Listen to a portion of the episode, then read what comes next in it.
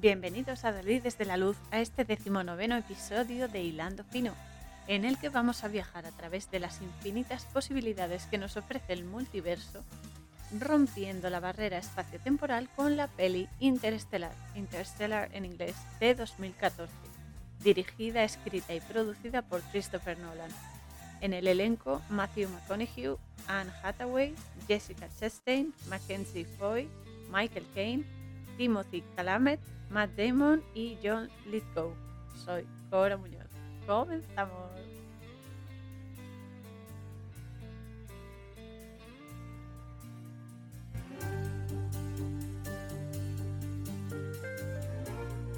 Esta peli trata temas muy interesantes, ajustando como ejes principales a la trama varios conceptos. Para empezar, tenemos la coexistencia de la teoría cuántica con la teoría de la relatividad de Einstein, que explica la curvatura espaciotemporal, que además permitiría unir dos puntos muy, muy lejanos entre sí y conectarlos a través de, entre comillas, atajos, que son los agujeros o colas de gusano, o también se les suele llamar portales energéticos, bueno, como se quiera. Otro concepto que se utiliza es el nombre de Gargantúa. Gargantúa es un personaje de la novela Gargantúa y Pantagruel, que eran dos gigantes padre e hijo respectivamente, que no hacían otra cosa más que comer y comer y comer a mansalva. Gargantúa en esta peli es el nombre que le dan al agujero negro inmenso y giratorio que viene a ser el centro de atención de, toda la trama. ¿no? Otro concepto que tenemos es la teoría de radiación de Hawking, que eh, sería la energía de salida de los agujeros negros, que se conocen como agujeros blancos. Aquí ya tenemos la dualidad presente, como no, igual que lo del gigante, como no, no podía faltar. Y eh, es eso, ¿no? Que el agujero negro es lo que absorbe la energía y las partículas que están muy cerca de él. Y el agujero blanco lo que hace es emitir, proyectar hacia el exterior esa energía, ya que si el agujero negro se lo quedase en su interior, se autodestruiría, por así decirlo, ¿no? Entonces esto, esto está muy bien, está muy bien y a mí me encanta. Otra cosa que la verdad es que este concepto igual, o sea, me, vuelve loca, la paradoja de los gemelos es algo súper chulo porque que viene a decir que el tiempo no se vive igual, de igual manera, vamos, en el espacio que en la Tierra, porque el tiempo es relativo.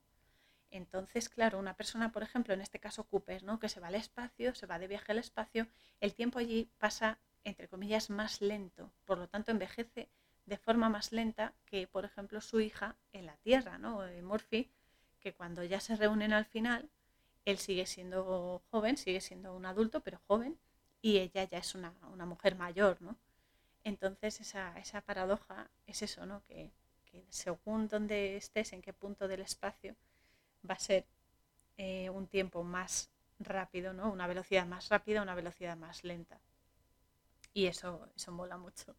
También tenemos la teoría del origen de las fuerzas de Einstein, que eh, esto también tiene muchísimo peso en la peli y también es alucinante totalmente, que identifica la existencia de cinco dimensiones, añado que por lo menos, eh, yo creo que hay más, que son las tres de la tercera dimensión, que esas ya, vamos, la tenemos más que conocidas, el tiempo, que es la cuarta dimensión, y esto, amigos, el tiempo es una llave maestra para eh, todos los eventos energéticos y que se pueden explorar.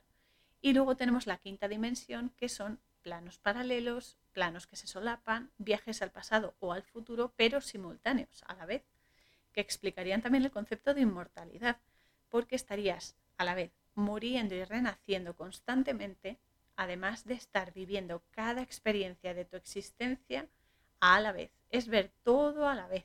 Así, en bloque, ¡boom! Pero no solo de esta existencia, de todas. De todas, de las que supuestamente llamamos pasado, porque nosotros necesitamos una línea temporal.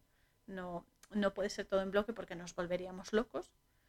Pero eh, lo que tú llamas pasado ha sido un presente en un momento sigue siendo un presente, pero tú estás en otro presente y el futuro es otro presente. Todo depende del punto de, referencia que cojas.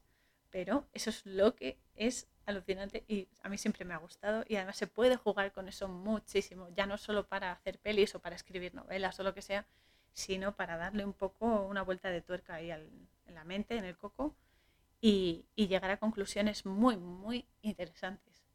Así que eso es lo que eso es lo que hay. Lo que pasa que en la película, y yo esto también lo creo, la quinta dimensión es una dimensión que no se puede alcanzar desde una existencia holográfica como esta, es decir, eh, encapsulados en un cuerpo físico, porque las leyes allí son diferentes, las dimensiones son totalmente diferentes. Tienen que ser, como dice Cooper más adelante, seres más evolucionados, más allá de las cuatro dimensiones conocidas. Pero es por eso, ¿no? Porque aquí estamos muy limitados porque las experiencias que adquirimos aquí tienen unas reglas y una naturaleza específica que de otra manera no podríamos experimentar. Por eso nuestras almas, que son muy, muy sabias, escogen eh, las, los retos, ¿no? las, las misiones que tienes que llevar a cabo, tus características, tus defectos, tus virtudes, la familia a la que te vas a integrar, todo, todo. Y a veces molesta, porque somos humanos, no comprendemos todo, pero eh, tiene una muy buena razón. Así que la teoría del origen de las fuerzas de Einstein es la pasada del siglo, por lo menos para mí. y también tengo que decir que como dato curioso, Stephen Hawking en su teoría, eh, que este hombre hizo un gran trabajo, sugirió, y esto es súper, súper importante, que el espacio-tiempo estaría formado por, atención, 10 dimensiones espaciales y una dimensión temporal. Esto suma 11. 11 es un número maestro. Por otro lado, hablando de primado y demás, no podía faltar porque es la pirámide. La pirámide es el símbolo Illuminati, pero como todo símbolo, contiene su energía neutra. La energía no tiene polo positivo, polo negativo, hasta que tú le das una intención, hasta que tú perfilas sus características y su naturaleza. Y esto no solo pasa con el 11, pasa con cualquier símbolo, con cualquier número, con cualquier señal. Depende de cómo tú lo interpretes y cómo tú utilices esa energía, porque la energía se moldea, se transforma. Esto nos lo han dicho desde eh, pequeños en el colegio. La energía no se destruye, solo se transforma frase estelar del instituto. Entonces, es cierto, el número 11 en este caso eh, son eh, las, las, dimensiones espaciotemporales y es estupendo porque el 11, aparte de ser la pirámide, la pirámide es eso, ¿no? La punta de la pirámide es la, no sé, el epítome de, de, la energía, ¿no? De la elevación, de la conciencia incluso, del poder, sí, pero también esta elevación es la vibración energética. O sea, se puede aplicar desde la cosa más pequeña hasta lo más espectacular. Que esa es la, historia, ¿no? La energía tiene infinitas posibilidades, por no decir eternas. Pero es eso, ¿no? Entonces, este 11 es el número maestro que además representa las 11 dimensiones de las que estamos hechos en el árbol de las vidas. Nosotros somos un árbol de las vidas general, pero dentro de ciertas esferas hay como la belleza, como la creación, como el reino, lo físico. Hay diferentes árboles también en ellas. Dentro es un toroide, dentro de otro toroide, dentro de otro y otro y otro y otro. Y así hasta no se sabe. Entonces, claro, esto se puede aplicar a todo, pero totalmente a todo. Y el 11 también es un número muy, muy importante. Bueno, todos los números son importantes, ¿no? Pero el 11 es la representación de nuestras capacidades y más allá, porque tenemos dos ojos para ver físicamente y el tercer ojo que está encima, encima y entre los dos. Si unimos los tres ojos, tenemos una pirámide. Ahí tenemos la clave para eh, tener una perspectiva global de todo y llegar a conclusiones y razonamientos mucho más creativos y mucho más resolutivos que esa es la historia. Por eso yo siempre digo que nuestro sexto sentido, que todos lo tenemos, hay que entrenarlo. O sea, hay que entrenarlo porque es igual que cuando haces gimnasia, ¿no? Tú entrenas tus músculos o cuando estudias entrenas tu mente, pero el sexto sentido va más allá de la mente. Es como la psicología, ¿vale? Te sirve para vivir por aquí y entender tus procesos, pero la parapsicología va más allá. Y ahí, más allá, está lo mejor. lo mejor de todo. Por eso el 11 es esencial y por eso ellos lo utilizan para eh, ralentizar nuestros procesos, como dice Enrique, de exponiendo la verdad, pero es cierto, lo utilizan para noquearnos, para, para programarnos y para que efectivamente nuestra glándula pineal, nuestro ojo de Horus, nuestro tercer ojo, como lo queráis llamar, la nuez dentro de la cáscara, si queréis, no despierte. Y es justo eso lo que hay que hacer, despertarla, despertarla porque nuestro potencial es infinito. En la mente es infinita y tiene infinitas posibilidades a nuestro alcance, pero hay que despertarlas porque estamos limitados, hay que, hay que traspasar esos límites, como hace Cooper en la película, que traspasa el horizonte de, sucesos y es eh, absorbido por el agujero negro. A veces hay que hay que ser valientes, ¿no? Hay que dar el paso adelante, aunque tengas miedo, aunque haya problemas o lo que sea, para poder superarlo, ¿no? Pues es esto. A esto se refiere las eh, cinco dimensiones, que son estupendas, y eh, las dimensiones, las once espaciotemporales que decía Hawking también. Entonces, dicho esto, la peli ya comienza con la aparición de una de nuestras protagonistas que se llama Murphy, pero bueno, en la peli la llaman Murph, que es eh, la hija, una de las hijas de Cooper, que es nuestro protagonista también, eh, que es verdad que está hablando como en un reportaje o así, se ve que la atmósfera que hay es de cambio climático, ¿no? Como muy apocalíptica y tal. Pues es muy potente por eso, porque explica mientras tanto, porque Cooper es un granjero, pero antes fue un astronauta, ¿no? Y ella lo está comentando. Y mientras ella habla, se ve las imágenes que tuvo un accidente con una nave espacial que lo llevó a retirarse. Luego sale otra mujer, también mayor, que, eh, pues eso, como que la están entrevistando y demás, que dice que a causa de este polvo atmosférico, estas tormentas de polvo, eh, cuando salían a la calle tenían que llevar trozos de sábana tapándose la nariz y la boca para no intoxicarse con esas partículas negativas y, y dañinas. Que esto hay que decir que tiene una conexión brutal con la actualidad porque está muy, muy de moda. Aunque hay que decir también, hay que ser que ser conscientes y, aceptar la verdad que lo único que hace este bozal, que es una tela, una tela no te protege de un virus ni de nada, es producirte primero insuficiencia respiratoria, después irritación dérmica, porque la piel se te queda, hay personas que menos, hay personas que más, pero se te queda tocada la piel y luego se vuelve más sensible y por lo tanto cualquier agente del aire te va a molestar más y sobre todo, y esto ya es más serio, problemas pulmonares, que a, largo plazo además, que esto ya puede ser incluso crónico. Entonces, claro, aquí pues a cada uno que se monte el puzzle, ¿no? Cada uno cogemos piezas de un sitio, otras las descubrimos nosotros y demás, pero el puzzle de esta vida al final lo tiene que hacer uno. Entonces ahí lo dejo. Cada uno que piense y reflexione. Después en la peli sale Murphy con Cooper, está con su abuelo y su hermano también en la cocina que están comiendo, ¿no? Y ella le pide al padre que le arregle un, móvil de estos que se hacen con piezas, que parece así como un robot y tal, que supuestamente ha tirado un espíritu o fantasma en su habitación. Ella lo llama poltergeist, ¿no? Eh, porque esta niña, esta niña es súper, súper lista, es súper inteligente y tiene una mente muy, muy afilada, muy buena. Me encanta al final se ve que en realidad ese fantasma, entre comillas, es su propio padre, es Cooper desde la quinta dimensión, dando golpes supuestamente en la pared detrás de una estantería con libros que tiene ella en la habitación para llamar la atención de su hija, porque la está intentando avisar de que no deje que el padre se vaya y demás. Entonces Cooper tiene, eh, hay que decirlo, tiene una mente muy científica, es muy analista, y hasta cierto punto bastante mm, rígido, ya no firme, rígido, ¿no? Entonces, claro, aquí es el punto de partida porque va a tener su propia catarsis, que es muy necesaria no solo para Cooper, no solo para la ficción, sino para nosotros, aquí en este holograma, en este sueño del que algún día despertaremos 100%, pero eh, es eso, ¿no? Él tiene que tener un, avance, ¿no? Un cambio y se va a ver a lo largo de, de la película. Entonces, claro, él le dice, le dice a Murph que si quiere estudiar ese evento, tiene que registrar las, cosas que, se dan ¿no? en el fenómeno poltergeist. Y el abuelo, el abuelo es que es estupendo porque es justo lo contrario a Cooper. El abuelo tiene una mente abierta y es muy sencillo y muy directo.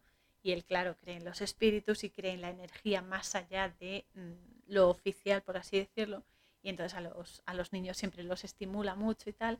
Y eh, siempre intenta picar a Cooper, ¿no? Para que reaccione un poco. Entonces, nada, salen de la casa después de comer y se van eh, Cooper, Murphy y su hermano, ¿no? Y montan en la ranchera, en la pickup, que además me encantan estos coches, me encantan, me vuelven loca, y pinchan, pinchan una rueda a medio camino, ¿no? Entonces, claro, el hermano mayor empieza a picar a, la hermana y le dice, claro, es que tú tienes la culpa de que hayamos pinchado, porque es por la ley de Murphy, no sé qué. Entonces, claro, la, chica se, se, mosquea muchísimo y con razón, porque piensa que eh, los padres le pusieron ese nombre, Murphy, por la ley de Murphy, ¿no?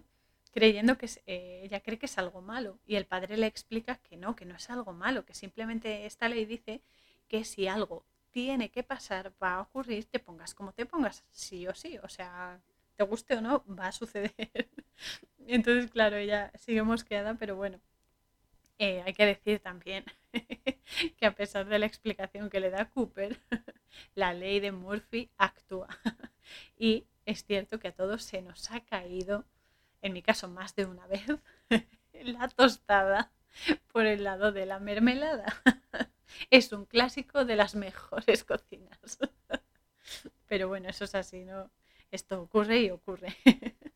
Pero bueno, el caso es que nada, se lo explica a ella y le dice eso y no se queda muy convencida tampoco. Pero bueno, el caso es que aparece, mientras están intentando cambiar la rueda, aparece un dron de repente y eh, Cooper les dice, venga, subíos a la, ranchera, venga, venga. Y él dijo, pero ¿y la, rueda qué hacemos? Nada, súbete, súbete. Y entonces se van a toda pastilla conduciendo, conduce el hijo mayor, ¿no? Y él va, Cooper va con el portátil ahí cogiendo las coordenadas, no sé qué, no sé cuántos, y van a toda pastilla, se meten, se meten por los maizales y por, y por otros, otros cultivos y no sé qué. Y ya llega un momento que dice, pero paro ya, papá, paro ya. Y él dice, no, no, tú sigue. Y claro, llegan a, un abismo, ahí a un, a un acantilado y paran de milagro. Pero bueno, consiguen, consiguen captar el dron eh, por eso, ¿no? Porque Cooper lo, necesita para, porque el, el dron tiene como células solares, ¿no? Que le va a venir bien para, eh, para los cultivos, ¿no? Para las máquinas, los tractores y demás. Y entonces, entonces es eso, lo cargan en la pickup y, y se van a, una reunión que tiene él con los profesores de los dos niños, que allí la profesora de la niña dice que sí, que es una niña muy lista, Murphy es una niña muy lista y tal, pero que llevó el otro día un libro de Cooper sobre astronomía y él le dice, sí, claro, es que siempre le han gustado las fotografías que vienen y luego ya cuando empezó a leer se interesaba y no sé qué. Y dice que claro, que la profesora dice, no, no, sí, yo lo entiendo, pero es que este ya no se usa porque eh, han sido reemplazados estos libros por la versión corregida, en la que se explica que la misión Apolo fue algo simulado para llevar a quiebra a la Unión Soviética. Y aquí tenemos eh, un primado negativo muy muy bueno, porque a estas alturas ya todos somos conscientes del fiasco tan grande que son los alunizajes. y no me refiero a los alunizajes de, los coches contra los escaparates de las tiendas, que esos sí que son muy reales, sino a los de, oh, vamos por el espacio, oh". Nada, nada, un fiasco. que es que además es eso, que los alunizajes es horrible, porque es que, eh, o sea, ya se ve hasta el croma mal puesto, el atrecho que es de plástico. y es surrealista absoluto, porque en cuanto a las leyes físicas, porque es que, o sea, es absurdo todo.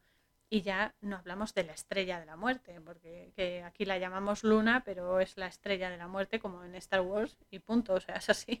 Y a saber cuándo, manden el láser desde allí, que, que vamos, cualquier día, ¡boom! Pero bueno.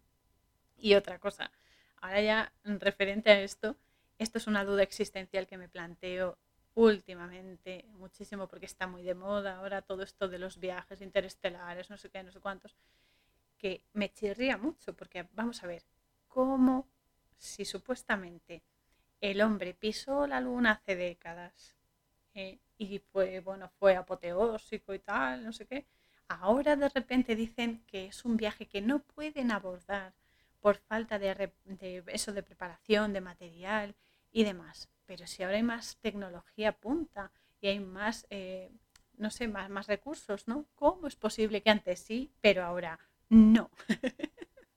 porque a que alguien me responda, porque a mí ya me rompe el coco. Es como, la solución es muy sencilla, porque no se puede. Así, directamente. Porque no tienen campos antigravitatorios para poder salir de la atmósfera, ni tienen eh, la suficiente capacidad como para hacerlo. A pesar de que nos ocultan muchísima información, muchísima tecnología de otros lugares y muchísimas cosas, que bueno, eso ya sabemos que ha salido también a la luz hasta cierto punto, pero mm, tela, tela, y ahí lo dejo. y lo dejo porque lo mismo me meto en un lío. pero bueno, el caso es eso, ¿no? Que, que aquí ya todo el mundo, vamos, da por sentado que todo lo que dice la caja tonta es cierto. Y nada más alejado de la realidad. Cada vez más mentiras, más mentiras. Ya empacha, es un empacho total. Pero bueno, el caso es que no se puede, pero sinceramente yo me, estoy poniendo la mano en el corazón. Les digo que se pueden ir, que aunque no se pueden ir a la estrella de la muerte, se pueden ir a la luna de Valencia. La luna de Valencia, que es más asequible, y no hace falta que saquen las naves espaciales ni los avioncitos, porque pueden ir en coche, en autobús o en tren y van directos a la playa. Vamos, el paraíso, la playa. Ahí el calorcito, baños en el mar, que además eh, el, agua, el agua del mar es muy buena, muy buena tanto para la piel como para todo tipo de, de eso de, del cuerpo, del organismo. Todas las dolencias y todo te dejan nuevo y duermes como un bebé luego. Así que nada, a la luna de Valencia todos. y que dejen ya de dar por saco, por favor. En fin. Bueno, volvemos a la peli. Al final los profesores expulsan a, la niña, ¿no? A Murphy del colegio, porque claro, ella defendía estas historias, ¿no? Ella defendía pues las cosas que, su padre le había contado, ¿no? Las experiencias que había tenido, que eso era así y tal. Las creencias, la niña, claro, está totalmente, eh, totalmente, pues eso, ¿no? Con la creencia en que eso es cierto. Así que nada, le dicen que no, que no, la expulsan y se van a un partido de béisbol. Se van el abuelo, los dos niños y Cooper y se ve por detrás de las gradas que se acerca una tormenta de polvo súper grande y que deben regresar a la granja. Se meten en la ranchera y claro, llevan los bozales puestos porque, porque el polvo se mete a través de las ventanas y todo y claro, no les deja respirar, ¿no? Se intoxican. Y nada, entonces llegan a la casa y al entrar Cooper se da cuenta de que hay un mensaje en la habitación de la hija dibujado en el polvo que ha entrado por la ventana que estaba abierta, porque siempre que se iban cerraban todas las ventanas, todas las puertas y demás, pero sorpresa, sorpresa, la ventana de Murphy estaba abierta. ¿Por qué? Porque tenía que pasar así la ley de Murphy. y nada, se trata de un mensaje en código binario que les proporciona las coordenadas de una base militar secreta de la NASA.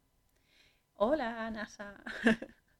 que en la que es eso, ¿no? Conocemos a otra protagonista que es Amelia Brandt, que es la hija del que eh, organiza esta misión, que es un poco puñetero, la verdad, y que va a captar a Cooper para una expedición espacial a visitar tres planetas cercanos a Gargantúa, que recuerdo que es eh, nuestro agujero negro magnífico, y em, aquí ya nos justifican los proyectos secretos que se traen entre manos esta gente eh, con la excusa de que son secretos porque nadie comprendería el enorme gasto en naves espaciales y recursos, habiendo tanta necesidad de alimentos en ese momento.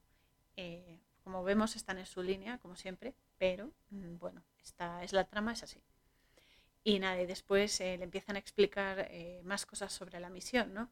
como que cerca de Saturno, que no podía ser otra entidad, tenía que ser justo Saturno. Mira qué planetas, pero tenía que ser justo Saturno. Bueno, pues le dicen que cerca de Saturno hay un agujero de gusano, Gargantúa, por el que viajarán para explorar planetas potencialmente habitables, que, entre comillas, ellos, aquí hacen como una especie de referencia a entidades alienígenas o extraterrestres o seres eh, de otras dimensiones, por así decirlo, les han indicado, porque lo que quieren es abandonar el planeta Tierra, eh, pero bueno, planeta, la Tierra plana con su campo toroidal, con su aura planetaria, como lo queráis llamar, pero que es incluso más que eso. Le piden que eh, a Cooper que pilote una nave para investigar estos planetas, pero también le proponen una opción B, entre comillas, por si la cosa no sale bien y no pueden trasladar a la gente del planeta Tierra al planeta que supuestamente tenga las condiciones orgánicas como para desarrollar vida humana. Y esta opción B eh, es llevar nada más y nada menos que 90 kilos de viales con óvulos fecundados genéticamente invariables, vamos, perfeccionados supuestamente para poblar este planeta que elijan, ¿no? Obviamente Murphy pues se enfada con su padre porque claro, ella se da cuenta de, todo esto y le cuenta que ha descifrado también otro mensaje, otro mensaje que le ha dejado el supuesto poltergeist, que el mensaje es una palabra y dice, quédate, digamos que el Cooper del futuro, por así llamarlo, le está avisando para que no se vaya a la misión. Le está diciendo a la hija, no dejes que se vaya, no dejes que se vaya. Y Cooper, eh, pues el Cooper de ese momento del presente, no cree a su hija. Piensa que se lo está inventando para que él, pues eso, no, no, se vaya y, y demás, ¿no? Para, en cierto modo, para que no tenga esa oportunidad o algo así. Pero bueno, él coge y eh, dice que sí, le da un reloj y se va a salvar el mundo. El reloj tiene mucha relevancia porque luego al final se va a ver que es el instrumento, el tiempo, a través del cual le va a dar el mensaje definitivo a ella, a la chica. Y nada, se va, se va a la estación y demás y eh, se mete en la nave espacial con el resto de la tripulación y despegan en una nave auxiliar y van eh, desde la Tierra, cruzan la atmósfera y van a otra eh, nave espacial, más una nave nodriza, por así decirlo, que se llama Endurance, que significa resistencia. Este nombre me encanta, tengo que decirlo. Que en la actualidad la resistencia es muy necesaria, muy necesaria. Eh, que bueno, esta nave, la, la Endurance, es una nave giratoria, nodriza, y ahí comienza el verdadero viaje que además, como en todas las pelis, como en todas las cosas, no es solo un viaje físico. El viaje físico es, por así decirlo, el vehículo, pero el viaje interior es el verdadero viaje con mayúscula. Y a él le va, a Cooper le va a cambiar totalmente la, mentalidad. Entonces, nada, pasan meses de trayectoria hasta que llegan a Saturno, del que nos muestran bastantes planos, porque parece ser que es muy bonito, muy bonito, con sus anillos y demás. Pero bueno, y por fin eh, paran los giros de, la, nave nodriza, ¿no? Y porque, claro, se están acercando al agujero de gusano y lo ven, ¿no? Lo ven, em, que además no es que sea un túnel en sí, porque tenemos el concepto de que el agujero de gusano o la cola de gusano es como un túnel, ¿no? Es como cilíndrico, pero aquí se ve como una esfera, como algo esférico.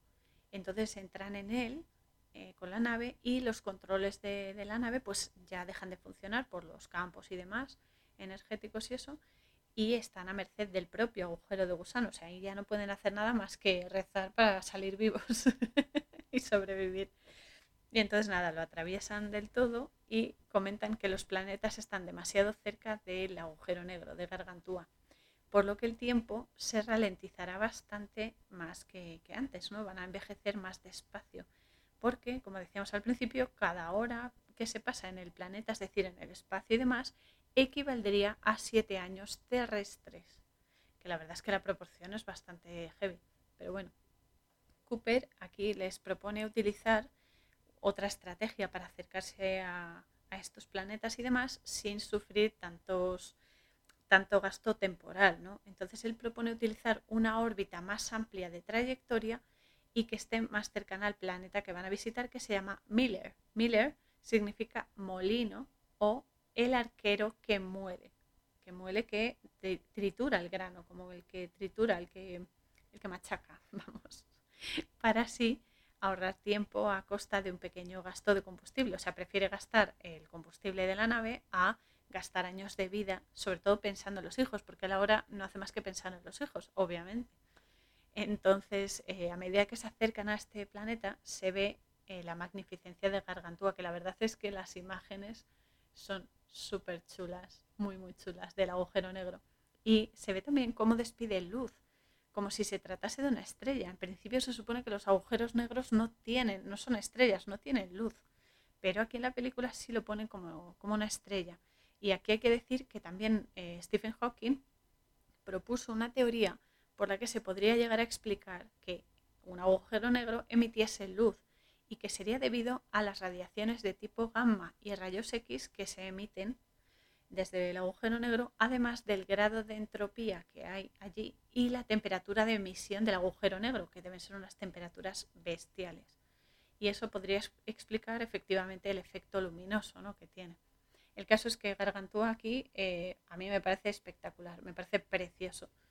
Pero bueno, el caso es que llegan al, planeta, llegan a Miller y es un planeta en el que solo hay agua hay agua, no hay mucha cantidad en principio, les llega por las rodillas y pueden andar perfectamente y demás, pero a lo lejos se ve que se están formando grandes tsunamis, unas olas tremendas, y una de esas olas se acerca a ellos y tienen que retroceder rápidamente y regresar a, la nave esta, ¿no? a la nave pequeñita con la que han ido, la nave auxiliar, y se, se meten rápidamente y los motores se llenan de agua, claro porque empezaba a salpicar, a salpicar, y eso que aún no había llegado el tsunami y demás, y se llenan de agua. Entonces tienen que esperar unos minutos a que se descargue el agua y puedan arrancar y puedan salir de allí. Pero uno de los tripulantes muere, muere en el agua, aunque eh, al final consiguen salir a tiempo del planeta antes de que, de que el tsunami les coja y los arrase. ¿no? Cuando vuelven a la nave nodriza, a la Endurer, se ve que el tripulante que se quedó allí, eh, que es un, es otro de, los que va con ellos, ha envejecido unos cuantos años y les dice que no puede enviar información. Esto de que haya envejecido es por la paradoja esta de los gemelos, porque ellos salir al planeta, el planeta incluso ha ralentizado más el tiempo que estando en la nave, y eso que la distancia era, en principio, entre comillas, bastante corta, comparado con la Tierra, vamos. Entonces este hombre eh, eh, pues no se metió en la cápsula esta de, de, en la que se dormían y demás para mantenerse joven y eh, se ve que ha envejecido un poco más. ¿no? Entonces le dice que eso, que no ha podido enviar información a, a, las bases terrestres, pero que sí logra recibir mensajes desde allí. Y Cooper es cuando empieza a ver todos los mensajes que ha recibido de su familia durante todo ese tiempo, que son años en la Tierra. Y esta parte, a ver, a mí me gusta porque se ve perfectamente esta paradoja que estamos diciendo de los gemelos, cómo pasa el tiempo y sus efectos en los diferentes estados de la persona, tanto en el espacio como en la Tierra. Se ve la relatividad del tiempo y sobre todo, ya no tanto a nivel científico, que esa es la fachada, por así decirlo, sino a nivel interior y emocional, que es mucho más importante y mucho más complicado de mm, ajustar. Y aquí también se ve cómo transcurre y las sensaciones que generan eh, estos momentos clave, ¿no? porque se ve que Cooper se emociona mucho y demás. Y aprecias cómo cada momento es especial, por muy cotidiano o por muy rutinario que sea o lo que sea, y también cómo las personas que te faltan físicamente forman parte de tu vida, estés donde estés y hagas lo que hagas, incluso estando en otro estado diferente, en otras dimensiones, siguen formando parte de tu vida. Eso que dicen de que la gente que ha fallecido, que ya no está aquí y demás, vive en tu corazón. Es cierto, en el corazón está la entrada, ahí, ahí reside el alma ahí está. Así que es cierto, ¿no? Es, es eso, todos estamos conectados. Estemos en la dimensión que estemos, estamos conectados. E interaccionamos más o menos según las capacidades ¿no? de cada uno. Pero bueno, eso, es otra historia ahora. El caso es que, que, es eso, ¿no? Que aquí se ve cómo Cooper eh, echa en falta a sus hijos, se emociona y se da cuenta de, madre mía, ¿para qué habré venido? ¿no? Y es más interesante aún la manera en que ellos, es decir, los que están en el otro lado, nuestros seres queridos que han fallecido y demás, viven cada momento, como se ve luego a Cooper desde la quinta dimensión, viven cada momento la manera eh, tan vibrante y tan tremenda de eh, vivirlo cada momento a la vez. O sea, es que es lo que decíamos, en la quinta dimensión es que ves todo ahí en bloque, boom, todo. Además, es como ver una película con todos los fotogramas ahí a la vez, todo, todo. Debe ser alucinante eso. si alguien llega a la quinta dimensión, que me avise. Pero bueno, ya en algún momento todos lo veremos. Y claro, aquí para Cooper eh, todo es súper intenso, ¿no? emocionalmente intenso, porque es mucha información sensorial en muy poco tiempo. Están muy lejanos eh, los hijos y, el, y el, el, suegro de él y demás. Y, y es eso, ¿no? Y es, es muy poco tiempo y es una ironía al final. Pero bueno, por fin se ve eh, un vídeo de su hija más adelante que lo primero que le dice es, esto me encantó, le dice, hola papá, ¿qué hijo de... Ah. y aparte le dice que se enfadó mucho con él cuando se fue y que por eso nunca le mandaba ningún mensaje, ¿no? Porque le sentó muy mal que se fuese, que lo dejase allí sola y demás, se sentía sola sin él porque compartían todo, ¿no? Y, y, bueno, que ha aprendido a vivir con eso, ¿no? Ha aprendido a vivir en su ausencia y demás. Y esta es otra muy buena enseñanza en la peli porque es así. No nos queda otra aquí que aprender a vivir con las consecuencias de las decisiones que tomamos, sean las que sean y comprender que todo, absolutamente todo, según tú elijas algo, se va a moldar a las características de lo que has decidido. Esto es como lo de los símbolos, lo que decía antes. Los símbolos son energía. Cuando tú decides para qué vas a usar esa energía, ya le estás dando una polaridad. Puede ser utilizado para construir y para dar vida o para aniquilar y quitar energía a otros. Entonces esto igual son cosas que hay que ir planteándose poco a poco e ir uniendo, porque esto nos va a ayudar a mejorar no solo eh, tu atmósfera, ¿no? no solo la gente con la que te relacionas, sino que esa gente, como se relaciona contigo, va a recibir esa carga energética y eso se va a pasar a las personas con las que interactúen y esas personas van a, a interactuar con otros y así sucesivamente y ad nauseam, o sea, hasta el fin del fin. y es eso, ¿no? Esto hay que tenerlo en cuenta porque es muy relevante, es muy relevante y parece cosa ahí de no sé, de, una persona que es muy poética y demás, pero, pero es vital entender esto, porque mejorará nuestras relaciones y mejorará sobre todo la energía, la carga de, este lugar donde vivimos, sea un holograma o no, es para lo que hemos venido, ¿no? Para energetizar todo y para limpiar esa energía. Pero hay que empezar por nuestra área de influencia, no, no podemos empezar por otro sitio. Y es así. Entonces, eh, es eso, ¿no? Que es, ella se enfada, ¿no? Y igual que ella se enfada, nosotros cuando nos enfadamos igual, ¿no? Tomamos decisiones en caliente. Y luego nos, a veces, otras veces no, pero a veces nos arrepentimos de algo y luego es muy jorobado cargar con esa, con esa, con esa historia. Pero bueno, la hija le dice a Cooper en ese vídeo que como es su cumpleaños y tiene la misma edad que él cuando se fue a la misión, sería un buen momento para que Cooper regresase. Es como diciendo, pero vente ya, cabezón, vente ya y cállate. es genial, Murph es genial. Y resulta que ella, Murph, pasan los años, ¿no? Y trabaja ahora con, eh, con la NASA, ¿no? Con el, el doctor Brand, eh, para, porque ella quiere hacer volver a su padre, ¿no? Y recuperar, recuperar todo ese tiempo perdido. Y también es porque ella es un cerebrito, o sea, ella tiene una capacidad de comprensión muy grande y se da cuenta de que hay un factor clave en la fórmula de investigación que están desarrollando, eh, que es la modificación del tiempo, que no lo han tenido en cuenta. El tiempo aquí es la clave absoluta. Entonces, claro, no han modificado los supuestos temporales y por eso no han hallado supuestamente la respuesta. Que luego se verá que sí, que el doctor Brand había llegado a esa respuesta, pero los había metido en una trampa solamente por eh, llevar, llevar los óvulos fecundados y criogenizados a otro planeta para eh, poblarlo allí y dejar que las personas en la Tierra eh, se ahogasen, se, se consumiesen, intoxicasen y demás. O sea, pura, puro egoísmo, tal cual, y arrogancia. Y entonces eso, está, está Murphy, está ahí calculando, se ven las pizarras y todo con las super mega ecuaciones y demás y se da cuenta de eso, ¿no? Que no habían tenido en cuenta el tiempo, supuestamente. Y aquí se ve que el doctor Brand coge y le dice, soy muy mayor ya, podemos hablar de esto en otro momento, tengo que ir a hablar con mi hija, tengo que mandarle un vídeo. Y se escaquea, pero vamos, queda gusto el señor. Pero bueno, se ve a lo largo de la peli que es eso, el tiempo es esencial por su relatividad y por ser el sustrato que sostiene toda la experiencia de los viajes interdimensionales, que no hace falta que sean con naves espaciales, tu mente te puede llevar donde quieras, incluso desde el sofá.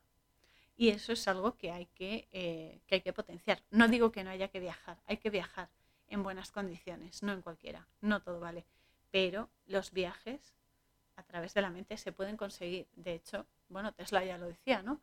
La, em, el transporte de partículas de un sitio a otro, el teletransporte. Es así. Si fuésemos muy evolucionados, y esto solo se puede conseguir si uno entrena su mente y abres su tercer ojo, se puede llegar al teletransporte. Es algo así. Lo que que pasa es que lleva un entrenamiento y probablemente en una vida no se consiga a menos que seas un ser elevado. Pero bueno, el caso es que hay que entrenarse. Cuanto más se entrene uno, mejor. Y desde ya, o sea, ya y es tarde. Hay que ponerse manos a la obra. Pero es eso, ¿no? Ella eh, se da cuenta de esto y es cierto, el tiempo es esencial por los viajes interdimensionales, pero en nuestra realidad holográfica sobre todo, que es como estar dentro de un sueño del que algún día todos despertamos, pero desde el que mientras que estamos aquí aprendemos, experimentamos y crecemos. O sea, estamos aquí para entrenarnos, justamente para entrenarnos y para adquirir todo ese conocimiento para que nuestra alma pueda enriquecerse y pueda crecer ahí donde está, que somos sus avatares en el fondo. Ella es la que, la que como Cooper desde la quinta dimensión, por lo menos, repito, observa y aprende también de todas nuestras experiencias. El alma está ahí observándonos y de vez en cuando, como es más sabia que nosotros, eh, nos da ciertas señales, ciertas pistas para, no sé, facilitar un poco la cosa, ¿no? Pero ella no puede intervenir directamente, somos como su canal. Y es por eso que estamos aquí, nos guste o no. y es eso, porque si ella nos escogió de esta manera para hacer este viajecito físico, es por una muy buena razón. Ella, vamos a poner, ya que estamos hablando de física, de astrología y todo esto, que ella fue como la que calculó todos los parámetros, ¿no? Toda la ecuación con mayúscula, como hace Murphy en las pizarras y demás. Y los adecuó a un supuesto como es la vida que tenemos cada uno aquí abajo, ahora mismo. Abajo es fuera y arriba es dentro, ¿vale? Esto hay que tenerlo en cuenta. Y nos va dando pistas, como Cooper le da pistas a la hija para saber por dónde seguir esas señales para continuar o muchas veces para no venirnos abajo, porque a veces la vida es demasiado pesada y hay momentos en los que te quiebras. Y nos pasa a todos en algún momento. Nadie es eh, súper fuerte todo el tiempo y somos muy volubles. Y ella en los momentos duros también está para, para echarnos una mano. Entonces es eso. El tiempo es la cuarta dimensión. La cuarta dimensión me gusta mucho, mucho, mucho. Y todos tenemos acceso a ella, siempre y cuando estemos dispuestos a acceder. Lo de entrenarse no me cansaré de repetirlo. Hay que entrenar la mente, hay que entrenar el espíritu. El espíritu es el link entre nuestro cuerpo físico y el alma. Es, eh, por así decirlo, el medio de transporte. Si no aumentas tu espiritualidad, si no la nutres, no digo que olvides tu parte física, pero igual que te alimentas el cuerpo, hay que alimentar el espíritu. Y eso se consigue a través de las emociones, a través de la mente, y a través de todo lo que experimentas, uniendo todo. Todo tiene que estar unido, todo está conectado, por eso no puedes separarlo y ser solamente muy emocional, que te puedes volver loco, o muy rígido, muy rígido de mm, si no veo esto no me lo creo, porque te va a faltar, siempre vas a ir medio cojo. De eso se trata, de, de alimentar la espiritualidad. Y eso se hace entrenando. Entonces, el plegamiento del tiempo también puede explicar eventos como las bilocaciones. Esto es otra cosa muy, muy chula, muy chula. Que es eso, ¿no? Es estar, tanto si eres consciente como si no, en dos sitios a la vez. Hay gente que le ha pasado que eh, está en un sitio y de repente, ay, pero si te vi en la calle no sé cuántos, pues ¿cómo me vas a ver si estaba aquí? Pues sí, porque es como una disociación, está muy bien. Y los viajes astrales también porque en el fondo tú en el viaje astral tu cuerpo está aquí, pero tu espíritu está viajando, está trabajando a otros niveles y tu alma es como que, ay, por fin descanso un poco, que también lo necesita. Y también puede explicar las premoniciones, las premoniciones que son grandes mensajes de tu alma y hay que estar muy, muy atentos no solo a las premoniciones, también a las intuiciones, porque son mensajes del lado más sutil de la energía. Eh, entonces es eso, las, son visiones, las premoniciones son visiones de algo que en tu presente actual aún no se han manifestado, pero sí en otro presente que está después, al que em, está posterior al que estás viviendo ahora. En este momento para ti tu futuro es eh, futuro, pero en ese momento es un presente. Por eso digo que siempre hay eh, presente continuo. Entonces, entonces es eso. aún no se ha manifestado para ti, pero sí eh, es otro presente que está más allá de tu comprensión. Pero es eso, lo que has hecho es avanzar en esta, entre comillas, línea temporal que necesitamos aquí para no volvernos locos y observar lo que se produce allí, en ese momento. ¿no? Por eso siempre digo, y creo que vivimos en un presente constante, que es así, un presente continuo. Esto lo, dice mi amigo y profe de canto Guzmán, porque eh, todos, todos nosotros inclusive somos momentos, somos un momento, un momento sagrado por supuesto, pero tan solo un momento. Somos un, lapso pequeñito de tiempo comparado con, con, toda la dimensión de, la existencia, de la vida, vamos. Y claro, uno tras otro. Pero en realidad se dan, todos estos momentos se dan a la vez. Por eso digo muchas veces que la gente a veces piensa que estoy loquísima hay que estar, cuidado, hay que estar un poco loco para aguantar aquí. ¿eh? tienes que estar un poco abstraído porque si no, se te va por completo. Pero bueno, a ver, yo siempre lo digo, que tú, yo en esta existencia, por ejemplo, soy Cora, pero a la vez, en otra existencia pasada fui otro avatar. Y en la futura seré otra persona.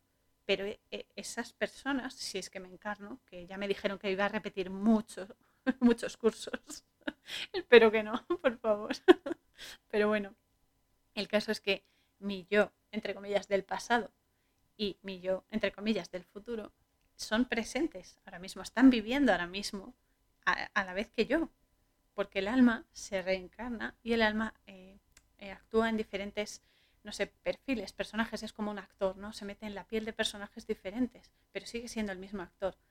Y es eso, pero claro, es todo simultáneo. O sea, yo soy Cora aquí, pero a la vez estoy viviendo, mi alma está viviendo en un futuro que es un presente y en un pasado que también es un presente. Y es todo a la vez, todo paralelo. O sea, es una pasada, es una bestialidad. Me encanta. Pero es por eso. Lo que pasa es que nosotros somos seres limitados por estos cinco sentidos físicos y repito, hay que entrenar el sexto sentido que es la llave maestra para acceder al misterio del tiempo, la cuarta dimensión, y comprender todas las maravillas que tiene, que es que sabemos tan poquito sobre ello. Hay que investigar, hay que atreverse, hay que atreverse a experimentar. Y necesitamos para eso, aquí en este holograma, necesitamos adaptar el tiempo como una sucesión de situaciones que van una tras otra, pero de una en una, porque no podemos contemplar ciertas cosas a la vez. Bueno, a ver, los videntes sí pueden, si pueden porque saben hacerlo, pero, pero los demás mm, no pueden. Entonces es eso, el tiempo nos permite su plasticidad y otra cosa más. Esto es importante. El tiempo eh, tiene plasticidad por eso, porque se moldea, ya lo estamos viendo.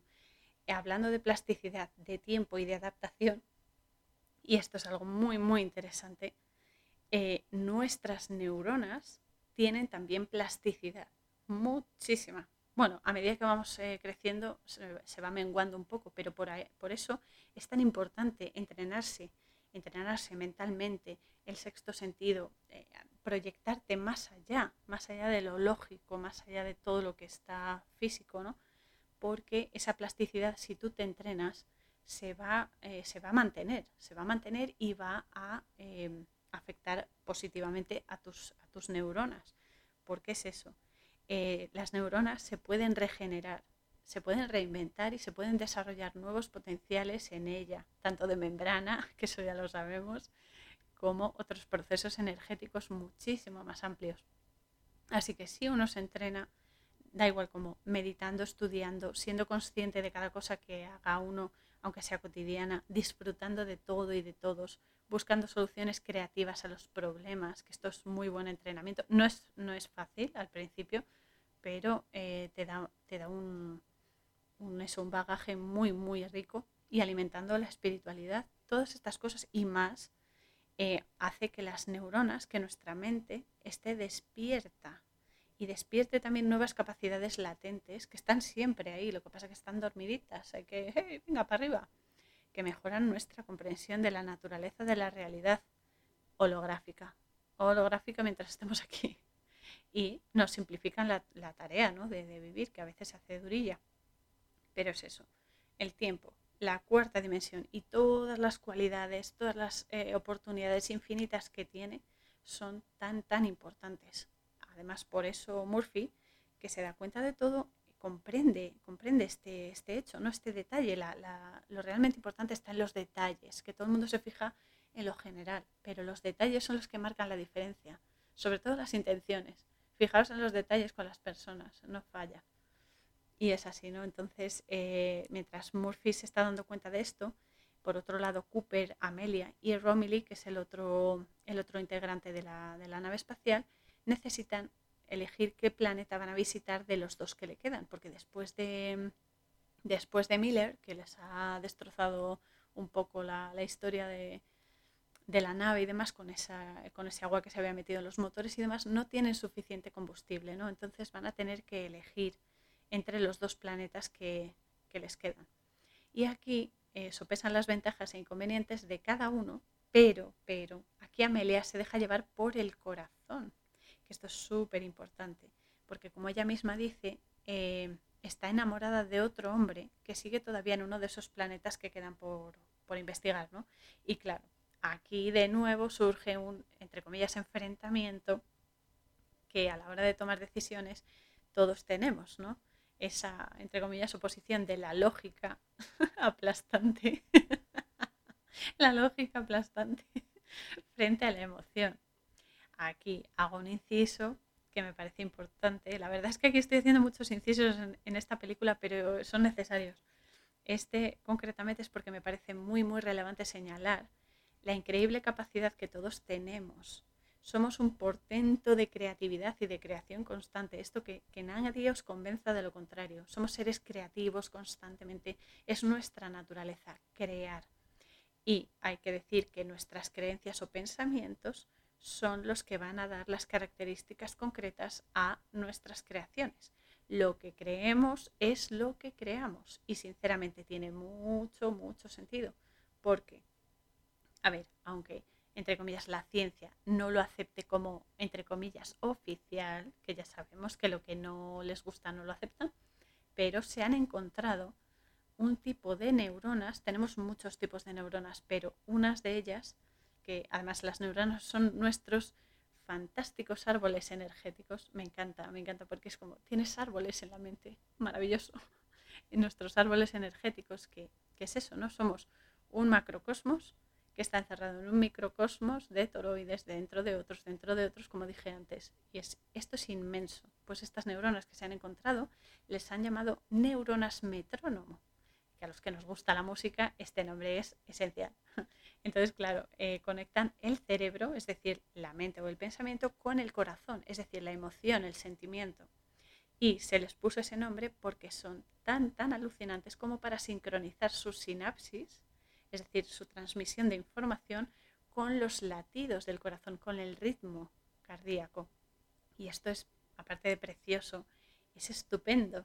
Además es que hay que decir que el corazón tiene una especie de memoria emocional tiene como una especie de mini cerebro, si queréis, una mini mente, si queréis, que actúa en consonancia con el cerebro en nuestra cabeza, ¿no? De ahí la mítica, la mítica frase, guíate por tu corazón, pero lleva el cerebro contigo.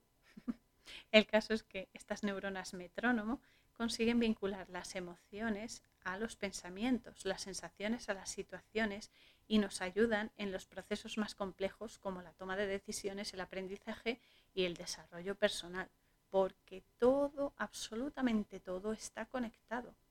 Por cierto, estoy escribiendo una entrada sobre nuestras amadas neuronas metrónomo para eh, mi blog. Lo subiré lo más eh, rápido que pueda. Eh, este blog se llama El Reposo Interior. Lo podéis encontrar en elreposointerior.blogspot.com o en la página web que tengo, coraurzone.wixsite.com barra la posada fronteriza. En la web está Aparte tenéis el resto de episodios del podcast y el apartado de páginas amigas donde tenéis eh, la web de mi Antonio Chávez que se llama El Suspiro Cabal, que también tiene canal de YouTube con ese nombre, os invito a verlo, El Suspiro Cabal, en el que encontraréis muy buen material de Cábala sobre la naturaleza de la realidad, que es muy, muy relevante y la verdad es que nos ayuda a comprender muy bien nuestros procesos espirituales, psicológicos, y eh, emocionales sobre todo. También tenéis la página web de eh, mi amado Enrique Pérez, Exponiendo la Verdad, que también tiene ese canal de YouTube con el mismo nombre, Exponiendo la Verdad, que podréis encontrar allí material de primera en sus directos sobre primado negativo, programación predictiva, condicionamiento y demás perlitas que nos meten eh, a través de pelis y series, que es algo ya bestial. O sea, se meten ahí, se les fue la mano. O sea, empiezan a meter, empiezan a meter, a meter, a meter y, vamos, te da para... Uh, te da para mucho. Pero bueno, por eso hay que ser conscientes. La información es poder. Es poder porque evita que te manipulen y te ayuda a manejar mejor la energía que carga las palabras, que carga los eventos y todo. Todo es energía y todo está conectado. Y también podéis echar un vistazo en las páginas amigas. Tengo otra página que es la de William Stillman, que es un psíquico, un hombre psíquico con síndrome de Asperger, que trabaja con personas eh, autistas, bueno, y de otro tipo de, de historias, pero especialmente con niños autistas y que tiene información muy interesante y muy esperanzadora sobre ellos, que actualmente es muy, muy importante y muy necesaria ya sabemos el temita de, esto del autismo y los pinchacitos y todo eso, pues eh, por eso mismo. Así que, eh, resumiendo esto, la mente está directamente vinculada a la emoción. La mente y el corazón son la pareja perfecta, cuando están sincronizadas, claro, y resuenan una en el otro y viceversa y por eso también podemos comprender un poquito mejor por qué a las personas que somos más emocionales, que nos tira más la emoción, pues eh, tendemos a seguir nuestros instintos, ¿no? las sensaciones que nos da y lo que nos hace sentir, pero que necesitamos también añadir un poquito de lógica al asunto, porque si no es una locura. Y también explica por qué las personas en las que predomina la lógica aplastante necesitan igualmente valorar la calidad emocional de las situaciones que viven para poder llegar a mejores conclusiones y decisiones o las elecciones que hagan igual. Los extremos siempre son dañinos. Tiene que haber parte de ambos en, cualquier cosa que se haga. Y esto en la actualidad es de vital importancia porque va a marcar una diferencia sustancial en nuestra existencia. Tenemos que alimentar todo, lo más físico, lo más denso y lo más sutil, lo más espiritual de vez en cuando, y lo digo por experiencia, que tengo muchos fallos y eh, soy muy emocional y muy temperamental también, eh, cuidado. Pero bueno, es eso, ¿no? Que es bueno hacer un repaso eh, sobre cómo hacemos las cosas, ¿no? Qué ingredientes metemos a nuestras acciones y, por supuesto, rectificarlas cuando sea necesario.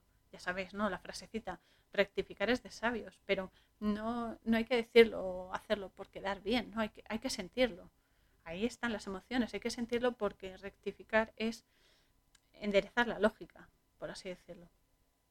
Así que volviendo a la, película, están teniendo la conversación para elegir los planetas que el planeta, vamos, que van a que van a visitar, pues aquí eh, los tres tripulantes de, la nave, eh, Amelia les dice algo a los dos y es algo fantástico, me encantó, me encantó, me gustó muchísimo y que apoyo al 100%. Eh, Amelia dice que el amor no es algo que hayan inventado los humanos, es algo observable, poderoso y que tiene que significar algo. Claro, aquí Cooper le dice que el amor sí es poderoso y tiene una finalidad social. Anda que vaya, vaya tela, ha dejado el amor por los suelos. Pero bueno, ella le dice que además es que me encanta, Amelia me encanta porque es que le da cada zasca y le dice que qué utilidad social pueden tener las muertes de los tripulantes que han fallecido ya o de cualquier otra persona, que tiene que haber algo más allá para comprenderlo, tiene que haber algo más amplio, ¿no? Algo mucho más allá que lo obvio, algo como dice, como un artefacto o dimensión superior. En el fondo ella lo intuye, aunque el que lo descubre luego es Cooper, claro que además esta dimensión superior no se entiende del todo, no, podemos entenderla del todo, pero está ahí. Y se pone el ejemplo, o sea, ella se pone de ejemplo diciendo también que está, por ejemplo, no dice yo estoy cruzando el universo por una persona a la que no he visto en una década y que probablemente ya esté muerto. Eh, eh, dice que el amor, es lo único, lo único que percibimos y que trasciende las dimensiones del tiempo y del espacio, y que deberían creer en eso, aunque no se entienda del todo, porque es esencial. Amelia aquí es que lo clava, lo clava, pero, pero vamos, eh, perfectamente, me encanta, porque es que el amor es eterno. Y no lo digo solo como eso, como algo bonito ni tal, que también es muy bonito y muy poético si queréis, pero es porque es así, es la energía más poderosa, más poderosa de todas, es inagotable y trasciende cualquier situación por complicada que sea. El amor es el motivo de la vida, porque a través del amor se nace, a través del amor se actúa, a través del amor se comprende y se cuida a las personas, las plantas, animales, las cosas, los eventos, tu mente, tu cuerpo, todo. Es el amor la energía que somos. Somos amor. Y el amor es comprensión y es conocimiento. Y por eso mismo es luz e ilumina todo, todo lo que se nos presente si lo tratamos con amor. Amor no quiere decir, ay, qué bonito, te quiero. Sí, eso también, ¿no? Pero amor quiere decir la comprensión absoluta la comprensión total de lo que ocurre. Si lo tratamos con amor, no hay nada que no podamos superar. Y es eso, el amor es la energía que somos. Es, eh, es lo máximo a lo que aspiramos. Somos almas y estamos viviendo una aventura en un plano muy denso, eso es así. Pero somos luz que está encapsulada y que sobrevive gracias a la fuerza y la fortaleza que nos da el amor, que nos lo proporciona Él. Superamos todo, porque amamos más allá del odio y más allá del miedo. Ahora que estamos actualmente en una sociedad que está gobernada por el miedo, por el odio, por la violencia, amar es un acto de valentía absoluto. Pero es lo que hay que hacer, hay que amar. Eso no quiere decir dejarse pisotear y dejarse avasallar. Amar quiere decir ser consciente de tus actos y de tus cosas y comprender que cada uno tiene una misión en la vida y ha elegido unos roles u otros porque necesita ese aprendizaje. Pero, eh, sí, sí, o sea, todo muy bien, pero cada uno por su, eh, el burro por la linde, es así. Entonces, amar también es pararle los pies a la gente, no en plan violento, sino en plan, mira, tú quieres discutir conmigo, pero ni te va a hacer bien a ti ni me va a hacer bien a mí. Cortas ese flujo negativo y mejoras la calidad de vida de esa persona y la tuya, porque eso es un vicio esa energía lo único que hace es ensuciarte y llenarte de, de, miseria energética y moral. Y es por eso hay que amar más allá del odio y del miedo. El miedo es lo que mata la vida. Y no podemos estar dominados por, por, una sociedad de miedo. Porque no hemos venido para eso. Hemos venido para buscar la felicidad, para buscar el sentido a nuestras vidas. Y sobre todo para ser felices, encontrar la felicidad. Y no es en plan happy people forever. No, no es en plan, viva, viva, en momentos buenos, pero sobre todo es encontrar la felicidad en los problemas. Y repito siempre que no es masoquismo. Es que es así, o sea, los problemas vienen a darte una enseñanza muy importante, muy dura también, pero muy importante. Y eh, es encontrar la parte buena de los problemas. Eso es la felicidad, ser consciente de que todo tiene una parte buena y apostar por esa parte buena siempre. Yo apuesto por el amor siempre, por la vida sobre todo más ahora que eh, tener hijos, por ejemplo, es, vamos, es algo como, ay, pero ¿cómo te vas a poner a tener hijos? Pues chico, mm, es nuestra naturaleza, no sé, no sé a qué aspiras tú, pero vamos, es así, ¿no? Si se da la ocasión, esa es otra. Pero bueno, que parece ser que lo que es natural, lo que es eh, natural, lo, lo, más puro, es lo que se rechaza, como, uh, pero ¿qué dices?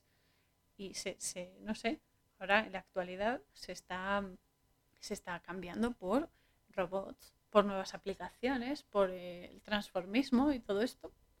Pues chico, eh, transhumanismo cero. O sea, hay que regresar a lo natural, porque es la naturaleza lo que nos da lo que necesitamos con, con la gente que amaba y con la naturaleza. A eso tenemos que volver. Nos lo han quitado y hay que volver a lo natural. Y no es solo ir a vivir al campo, que también yo vivo en el campo y estoy en la... A ser consciente de quién eres, de cómo funcionas, de cómo te alimentas y de, eso hay que amar por encima del amor. Es el amor lo, eh, lo, que debemos defender, pero no podemos olvidarlo, que este es el más duro, porque nos olvidamos muchas veces de, de cuidarnos y a veces amarlo y nos empeñamos en hacerlo, esto igual es súper complicado. También hablo por experiencia, ¿eh? madre mía, porque me quieren mucho ahí al otro lado, si no, mamma mía. Pero es eso, el amor produce la conciencia. hay que ayudarse entre todos, no solamente que tú te eleves, te eleves, te eleves y ya, que crezcan contigo. Vamos juntos en esto, aunque cada uno haga su parte. Estamos conectados, somos una red, somos una red. Y tenemos que ir todos juntos.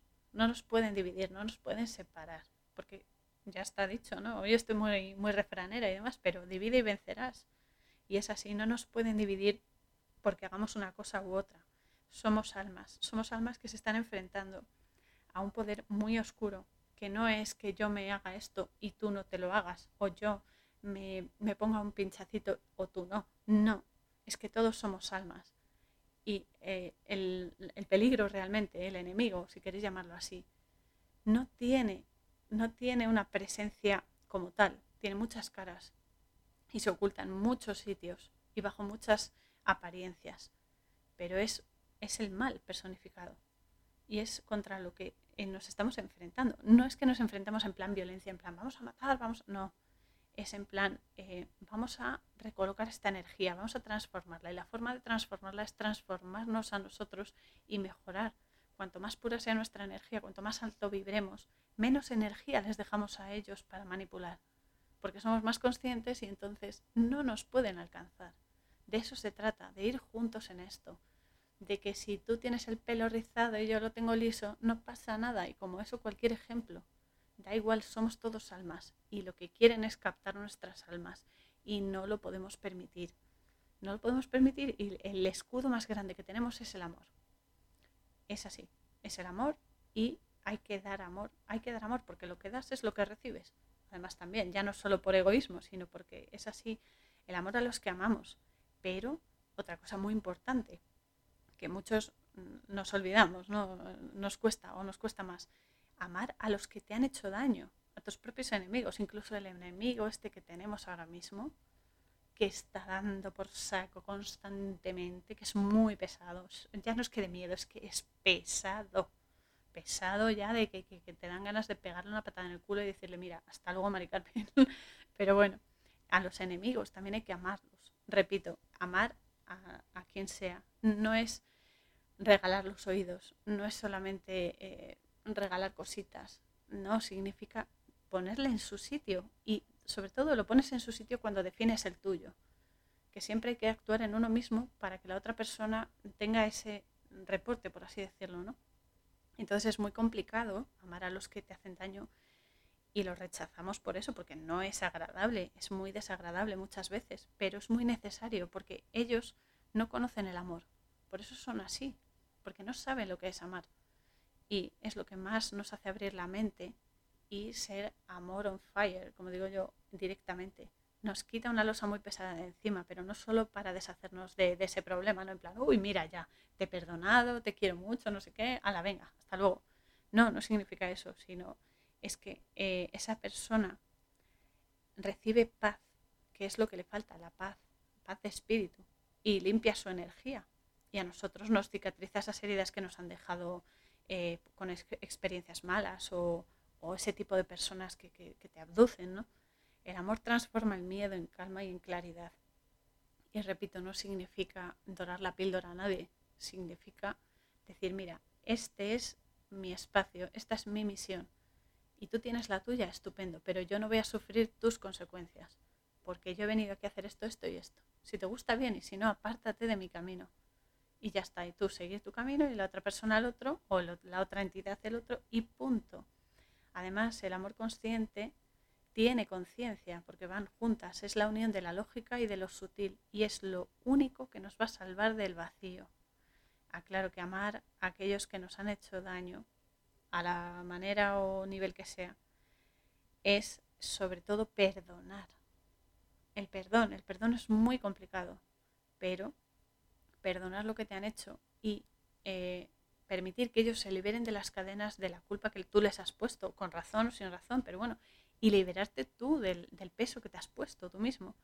¿Qué es eso? No significa seguir sus injusticias, sino dejar que sigan su camino y exigir que tú puedas seguir el tuyo más allá de esas personas o de esas entidades, como lo queréis llamar. El amor y el perdón van unidos y muchas veces son lo mismo. Y es eso. Así que volviendo a la peli, mientras eh, pasa todo esto de que dice Amelia, lo de que se ha enamorado, que el amor es lo que nos tiene que mover y demás. Eh, mientras tanto, en la granja, Murphy ve cómo eh, han perdido otro tercio de la cosecha por la plaga que hay, ¿no? que se está comiendo todos los sembrados y todo.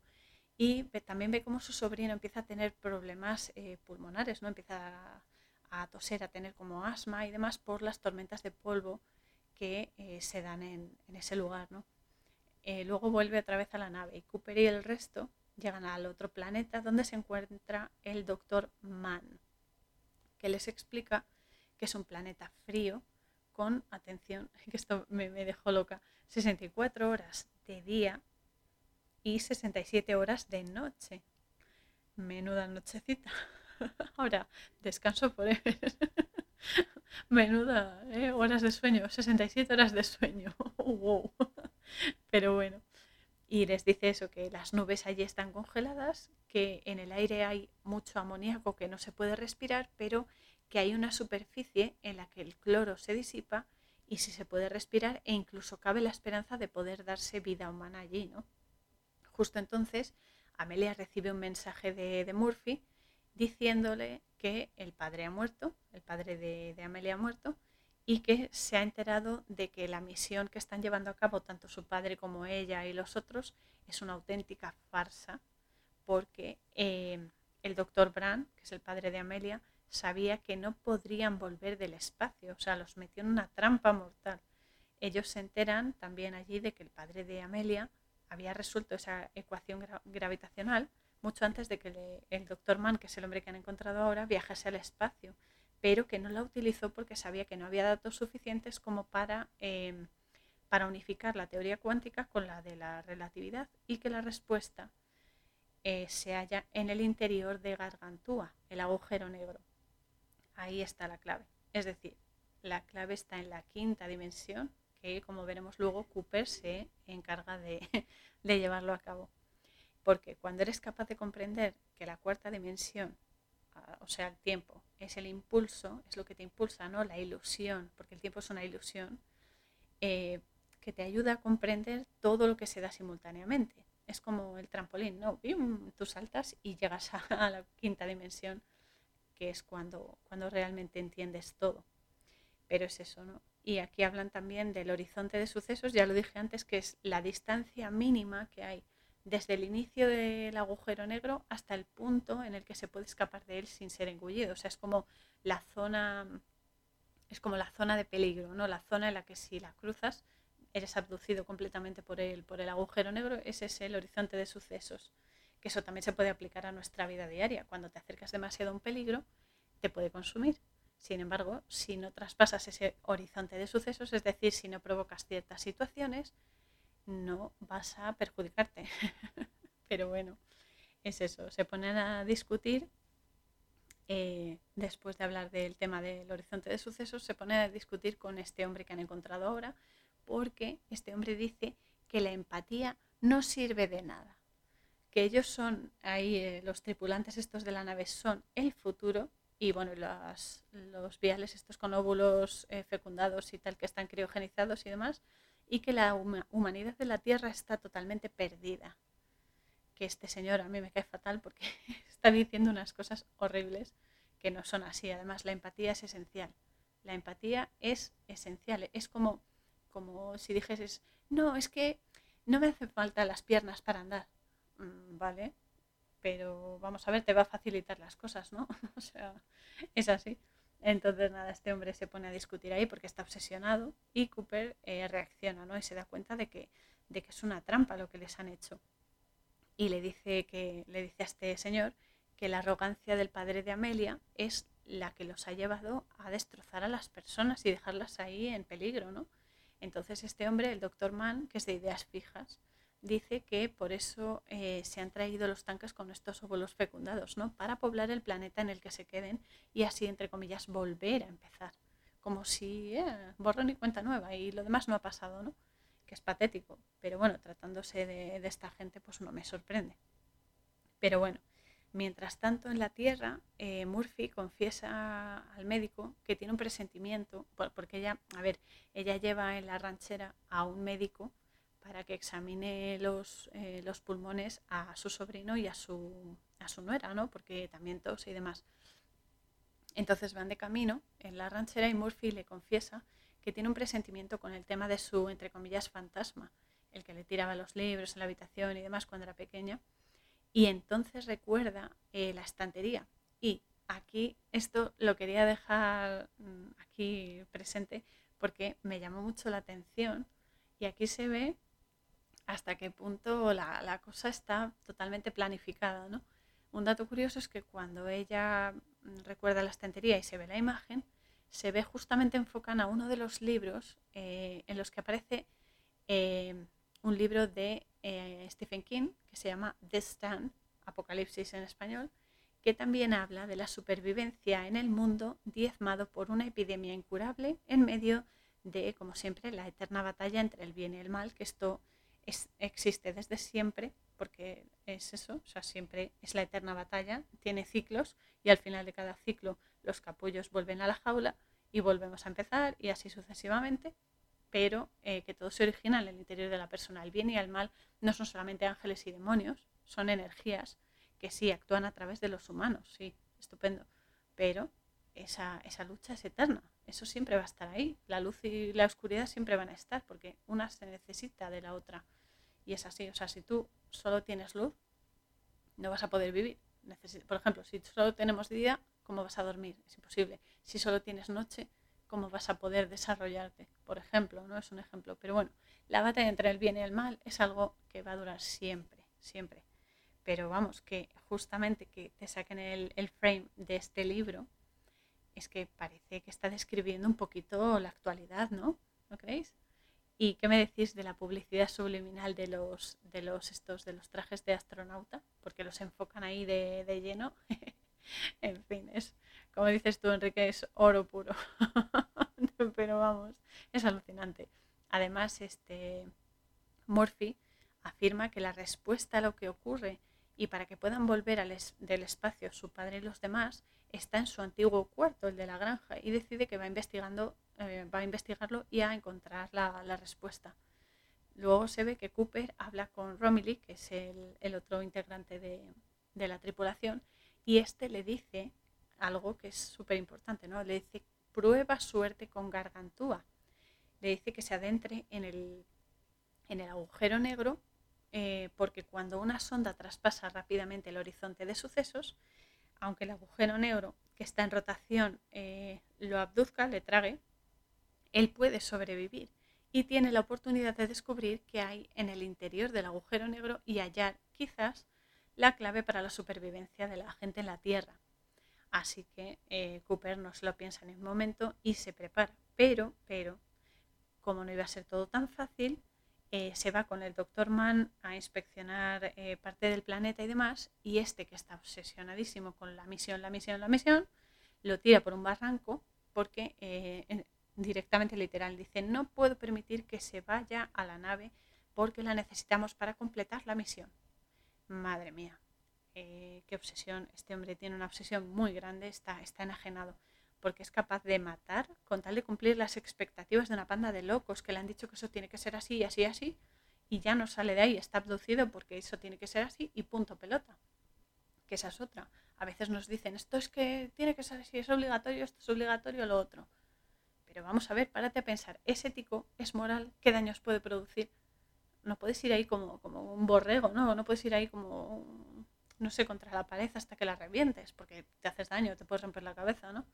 Pero bueno, este hombre es así, está obsesionado con el tema y eh, está tan obsesionado, es eso, que, sigue peleando con Cooper y le quita el, el walkie de transmisión, ¿no? de comunicación con el resto de la tripulación de la nave, con el que podría avisar a los demás de que está en peligro. ¿no? Y empieza, el doctor Mann este, empieza a recitar un poema que siempre les contaba el padre de Amelia, ¿no? las mm, videollamadas estas.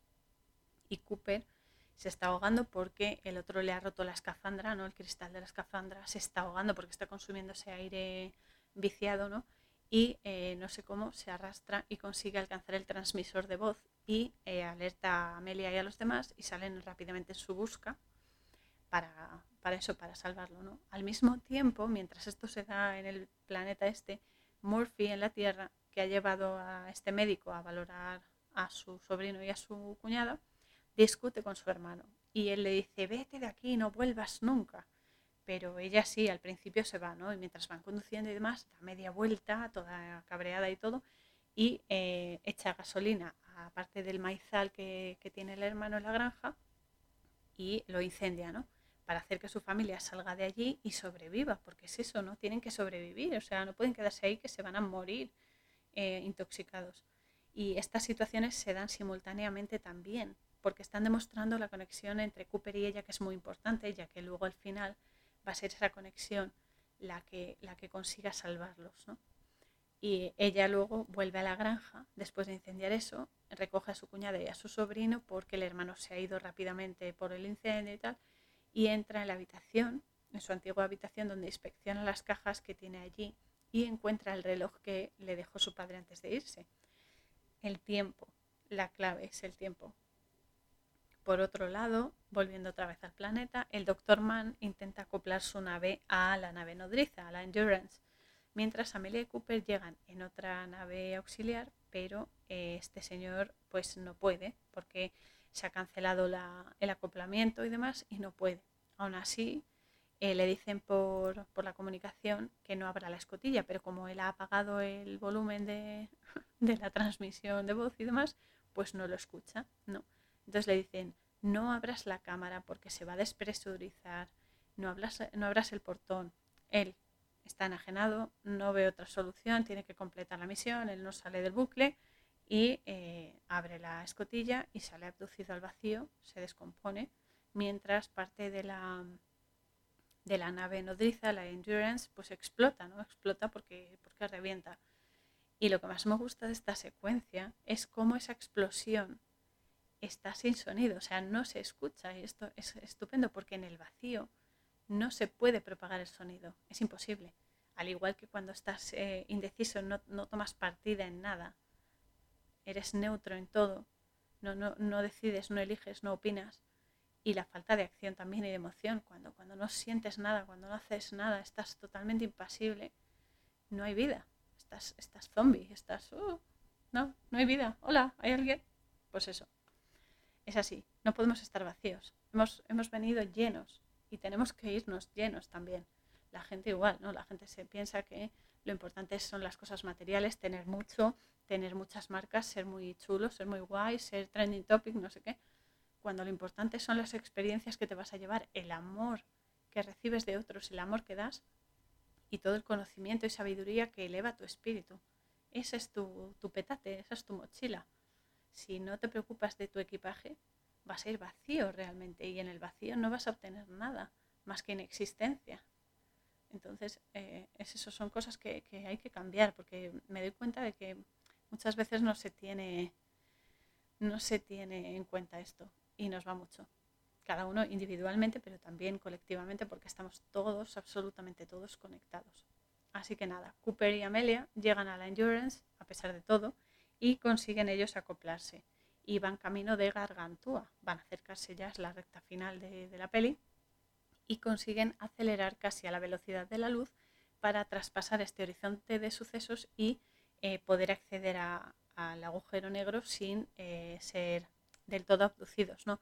Entonces, claro, según van acercándose, van soltando varios módulos para aligerar el peso ¿no? y la gravedad y así no ser engullidos por el gigante. Pero claro, en uno de esos módulos es donde va Cooper, que eh, deja sola a Amelia para que se salve y entra en Gargantúa. O sea, él quiere que la abduzca el, agujero negro porque eh, quiere ver si hay solución ahí, si puede comunicarse con su hija, que en el fondo es lo que va a hacer.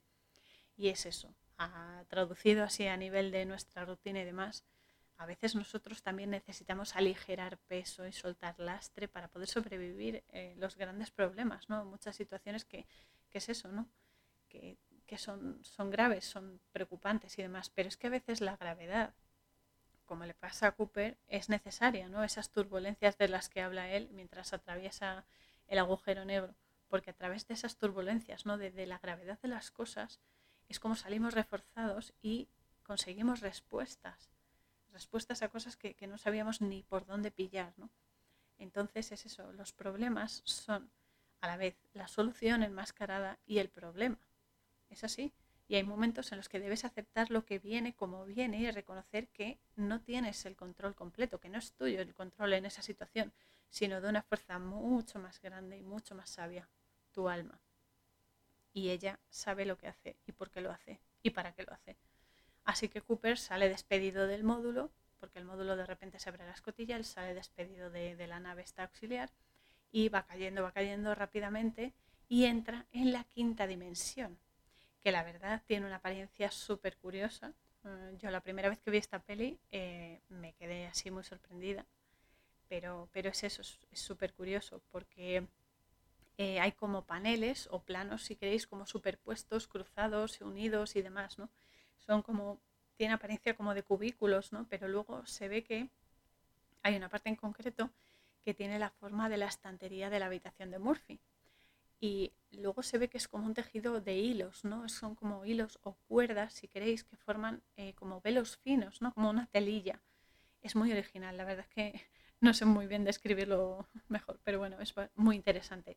Sobre todo porque a través de estos momentos, porque él va viendo los momentos más importantes, ¿no?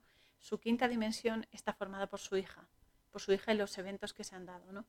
Entonces, em, a través de ellos, plegando el tiempo, se ve a sí mismo, ¿no? Y comprende las cosas que han sucedido y por qué han sucedido, ¿no? Obviamente quiere cambiarlas, por eso es cuando empieza a tirar los libros desde el otro lado, ¿no? Y luego el robot que va con él, TARS, eh, consigue establecer comunicación con él y le explica que ellos, es decir, estos seres de otras dimensiones, son los que les han salvado para que Cooper comprenda la verdad. La verdad es que la gravedad es capaz de atravesar dimensiones. La gravedad del tiempo, es decir, la gravedad de las cosas, en nuestro caso serían los problemas, ¿no? La gravedad de los problemas es lo que te hace atravesar dimensiones, es decir, superar, superarte en tus dimensiones, ¿no? Dimensión mental, emocional, física, eh, no sé, sentimental, lo que queréis llamar. Te hace superarte a ti mismo, ¿no? La gravedad del tiempo en este caso porque es eso, no eres capaz de ver todas las perspectivas de una situación a la vez. Y eso es súper grande, ¿no? Es, la fuerza que tenemos y, esa fuerza es el amor, porque eh, Cooper se puede comunicar con su hija gracias al amor que, se tiene, ¿no? Y esa conexión. Así que consigue comunicarse con, Murphy y le da la clave para salvar a la gente a través del reloj que él le dio. Le hace un, un código Morse y eh, Murphy hace la transcripción del mensaje y lo adapta a la ecuación gravitatoria. Y por fin haya la solución y dice, ¡Eureka! y, bueno, le, estampa un buen beso al compañero, lo deja loco. Pero es estupendo. Y nada, luego Cooper eh, dice que esos seres que los han ayudado están ahora haciendo lo mismo que ha hecho él con Murphy están transmitiendo el mensaje, pero a la humanidad. O sea, que no ha sido solo cosa suya, sino que es algo mucho más grande y que algún día una civilización más avanzada, más allá de las cuatro dimensiones que conocemos, mejorará las cosas y logrará hallar las claves de la existencia, ¿no? de la vida. Y es entonces em, cuando todo se vuelve luz, literalmente, cuando todo se vuelve luz, es decir, comprensión, conocimiento, sabiduría, pero también luz, energía a tope, como no podía ser de otra manera, por otro lado. Y entonces sale por el agujero blanco que decíamos antes, que es la zona de expulsión de la energía de los agujeros negros y logra escapar así. O sea, el agujero negro directamente lo libera, bueno, con ayuda de estos seres que no aparecen pero están ahí implícitos. Y volvemos a lo mismo, ¿no? Blanco, negro, la dualidad siempre, pasivo, activo, luz, oscuridad, vida, miedo, vacío, plenitud. Pero entre medias, justo entre medias de esos dos, está lo más especial. Eso es lo que hay que buscar. Entre, entre esos dos polos opuestos hay que buscar la convergencia de ambos. Entonces es eso, siempre nos movemos por estas dos energías y nuestra misión es eso, hallar ese equilibrio. No siempre va a ser un equilibrio perfecto, porque somos imperfectos, no podemos mm, conseguir la, la perfección absoluta, pero sí lo más equilibrado posible, fluctuar así un poquito para acá, un poquito para allá, pero no alejarse del centro. ¿no? Así que Cooper despierta en la cama de un hospital de la estación Cooper, que le han puesto el nombre ese, no por, eh, no por él, sino por su hija, Murphy Cooper, que eh, es una estación que está orbitando en Saturno. Ya se han establecido ahí en Saturno, como no, no podía ser otro sitio, pero eh, él está en la cama e intenta levantarse. Y el médico que, está, lo está atendiendo es un cachondo y, le dice que lo haga con cuidado, que ya tiene 124 años y ya no es tan joven como antes, aunque tiene la misma apariencia de cuando se fue a la misión, pero bueno, por cierto, esto es algo ya, esto es algo muy personal, pero es que después de tantas operaciones y todo, no sé si ya es un trauma o algo, pero es horrible porque sale, Cooper sale aquí con un camisón, el típico camisón de hospital, ¿no? Que se ata por detrás. Pero es que eh, en esta escena se ve, ¿no? Pero estos camisones son lo peor. O sea, es que son lo peor, son imposibles. Porque, y yo lo he probado, ¿eh? hablo de ello porque lo he probado. Porque es que no hay manera de que te tapen bien en ningún momento. O sea, es que te pongas los lazos como te lo pongas, tanto si te lo atas por delante, que muchas veces lo he probado digo, bueno, vamos a ver si por delante que me manejo mejor. Imposible, es que se te ve todo, da igual. y si te lo atas por detrás también, pero bueno, da igual, se ve todo. De, hecho, en los hospitales aprendes a, a, que se te quite la vergüenza y todo porque es que no te queda otra, sobre todo cuando llevas, pues eso, sondas o cosas así, ¿no? Pero bueno, y, y es eso, ¿no? Aunque aquí a Cooper, como no, y lo, o sea, se agradece, ¿no? Que se lo hayan puesto bien. A ver, lo agradecemos. Esta es la versión oficial. Ahora os digo la versión verdadera. Es una lástima que no se le vea nada. Pero bueno. Entonces, nada, se ve que en la estación está. Es muy especial porque es un plano cilíndrico. O sea, es como un cilindro y hay casas por encima que no tienen problema de gravedad. O sea, hay, hay casas que están por encima como si estuviesen en el techo y se puede vivir perfectamente ahí y demás. O sea, tiene un campo antigravitatorio y demás. Y aquí Murphy quiso trasladar la, casa de la granja, o sea, hacer como una, reproducción ¿no? de la casa de la granja de Cooper allí como detalle, porque le dijo a, los de la misión y demás, es que a mi padre le encanta esa granja, pero es un poco puñetera, ¿eh? porque lo hace en plan, ahora te jorobas y te voy a traer aquí la granja por puñetero. pero bueno, se lo merece, hay que decirlo. Y por fin se encuentran, ya era hora aunque Murphy, claro, ha tenido problemas de, salud porque ya es muy mayor y está muy malita, ya con el oxígeno puesto y todo, y se saludan, se dan un beso, hablan un poco, y claro, ella le dice que se vaya porque un padre nunca debe de ver morir a su hijo y que vaya por, por Amelia, que está estableciendo un campamento en un nuevo planeta de una nueva galaxia que será el nuevo hogar de las personas. Así que él sale en su busca, pues obviamente guiado por el amor, porque la quiere. Y así acaba la peli. Así que se encuentran por fin, pero de esas cosas que pasan en la vida que justo encuentras a alguien cuando, entre comillas, no es que lo vayas a perder, ¿no? Pero no lo vas a tener ahí a la vista físicamente, al menos no todo el tiempo, ¿no? Pero bueno, la vida, a ver, la vida, mejor dicho, la vida entre vidas es un auténtico misterio. Es bueno, creo que uno de los misterios favoritos que tengo y es la mayor aventura que hemos venido a experimentar. Es cruel a veces, es amorosísima a otras, pero debemos honrarla con la presencia máxima del amor, que es la energía que mueve los mundos, es, o sea, los mundos, con su territorio plano y su campo áurico o toroide, como lo queráis llamar, alrededor, que es lo que le da vida.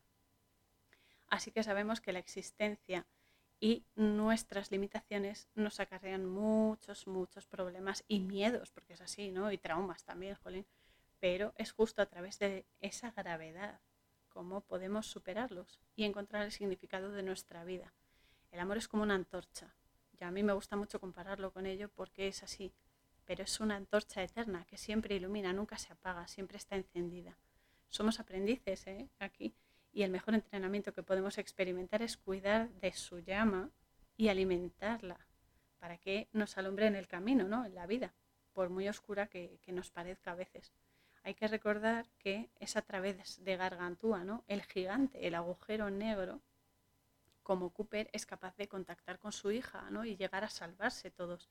Porque al igual que en la vida y la, entre comillas, muerte física me refiero, en el túnel, el túnel famoso que todos supuestamente atraviesan, hay oscuridad, que es cuando estás a punto de morir, ¿no? Que te empieza a entrar miedo, ¿no? Y ves que todo está acabando, o, una situación, no hace falta morir físicamente, sino una situación que, siempre te ha gustado, que, que no sé, que amas esa situación, pero ves que se está llegando a su fin, que ya no tiene nada más que darte y te entra miedo y de repente te obsesionas y es como que solo ves oscuridad, no, no ves salida. Pero solo porque al atravesar esa oscuridad llegas a la luz, que es el conocimiento, ¿no? Lo que te da la respuesta y la vida, la vida es eterna. La vida es amor y el amor es luz. Somos energía y el resto, las cosas que pasan, los problemas, las discusiones, lo que sea, son herramientas para comprenderlo y para transformarnos. Ese es el misterio de la vida. Además, hablando de planos paralelos y eso, esto me hace mucha gracia porque lo pienso muy a menudo. La verdad es que son cosas que me llaman mucho la atención. ¿Nunca os habéis planteado que en el mismo momento que estás viviendo hay otras representaciones de tu alma, lo que decía antes, que están haciendo cosas ante tus ojos, aunque no puedas verlas, es decir, paralelamente a ti, pero es tu alma en diferentes avatares? otra cosa, que o que en el mismo lugar en el que estás haya otras personas en otros momentos de la vida que estén haciendo cosas en tu cocina, en tu jardín, etcétera. Porque muchas veces yo suelo pasar mucho tiempo en la cocina de, casa y me quedo embobada muchas veces pensando qué estarán haciendo las personas que antes, me refiero antes de mí, vivieron aquí, que a lo mejor ya han fallecido en este plano y demás, mientras yo hago cosas aquí ahora, ¿no? Eh, por ejemplo, yo estoy ahora aquí hablando con vosotros a través de, del micro pero a lo mejor en esta misma cocina hay otras personas que yo no veo que están cocinando o que están, no sé, sirviendo algo o sentados en una silla o lo que sea. Y aunque yo no los vea, ellos están aquí porque se solapan los planos. Eso, es que es genial, ¿no? Es alucinante. Y, es eso, los planos se tocan. Es muy curioso y muy especial. Y es cuando, eh, cuando los planos se tocan, es cuando somos capaces de conectar con otros espíritus que cuando vemos un espíritu, ¿no? Cuando tenemos contacto con un ser querido que ha fallecido, lo que sea, es porque se abre como un portal y es capaz de uh, solaparlo. Y a lo mejor otra cosa igual, los vemos como espíritus, pero ¿qué sabemos si no son personas en otros planos que aún no comprendemos? ¿No? Porque las posibilidades aquí, lo digo siempre, son infinitas y sabemos una muy pequeña parte de lo que, de lo que siquiera podemos imaginar la imaginación es eterna, es infinita, así que hay que imaginar para poder crear cosas mucho mejores. Y esta es la parte que más amo de la peli, que las infinitas posibilidades que nos ofrece el multiverso y su capacidad de deducirlas y mejor aún de vivirlas es lo que tenemos en nuestras manos. Además, y esto es lo que lo hace más atractivo todavía, ya no solo a nivel de existencia como persona, sino a nivel interior tanto el, nivel físico ¿no? como el nivel interior, ¿no? con tus emociones, tus pensamientos, tus creencias, todo lo que te compone, todo lo que eres, toda tu energía, cómo evolucionan, cómo podrían ser diferentes, cómo han cambiado, cuántas opciones diferentes y simultáneas eres capaz de contemplar en tu presente ante cualquier situación. Todo eso es una pasada porque si te empiezas a, a plantear estas cosas, llegas a, no sé, a ver como más, más amplio ¿no? el espectro de, de posibilidades y es eso, que al final somos experiencia, ¿no? Venimos aquí a eso. Así que un placer compartir otro episodio más con vosotros, siempre aprendiendo, porque esto para mí también eh, es un aprendizaje, me da mucha perspectiva y profundidad en conceptos que ya conozco, pero me plantea también retos sobre otros que aún no contemplo o que me falta investigar o que ni siquiera había tenido en cuenta o lo que sea. Os recuerdo que me podéis enviar mensajes de voz a través del link de Anchor que está al final de la descripción de este podcast, con sugerencias, con críticas, con ideas, lo que se os ocurra, porque estoy abierta a nuevas experiencias y descubrimientos, que de eso se trata, de colaborar todos con todos. Y también os voy a adelantar que el próximo sábado 28 de agosto de 2021 vamos a darle alas a la vida, que me encanta, junto con Seth y Maggie en la película City of Angels de 1998, que es deliciosa esta película y nos va a ayudar a comprender mejor el lenguaje angélico en nuestra existencia. Sé que hay mucha controversia y discrepancia con esta cosa acerca de estos seres de luz, que si son energía, que si son personas, que si tal, pero estoy segura de que vamos a sacar muchas y muy buenas enseñanzas sobre ellos, que yo les tengo un amor especial y me han ayudado muchísimo en la vida. Les debo mucho y ellos saben que, bueno, que pueden contar conmigo, ya lo dejé muy claro hace tiempo. Y ya sabéis tirad del hilo y expandid vuestra luz al máximo sin ningún miedo a Dalides, que todo se impulse en vuestra búsqueda de la verdad, porque las posibilidades son infinitas. y cuando la encontréis, convertíos en esa verdad. Hay que ser esa verdad. Un abrazo más allá del tiempo y del espacio para todos. Canción Spirit of Fire, música 50sounds.com barra es barra.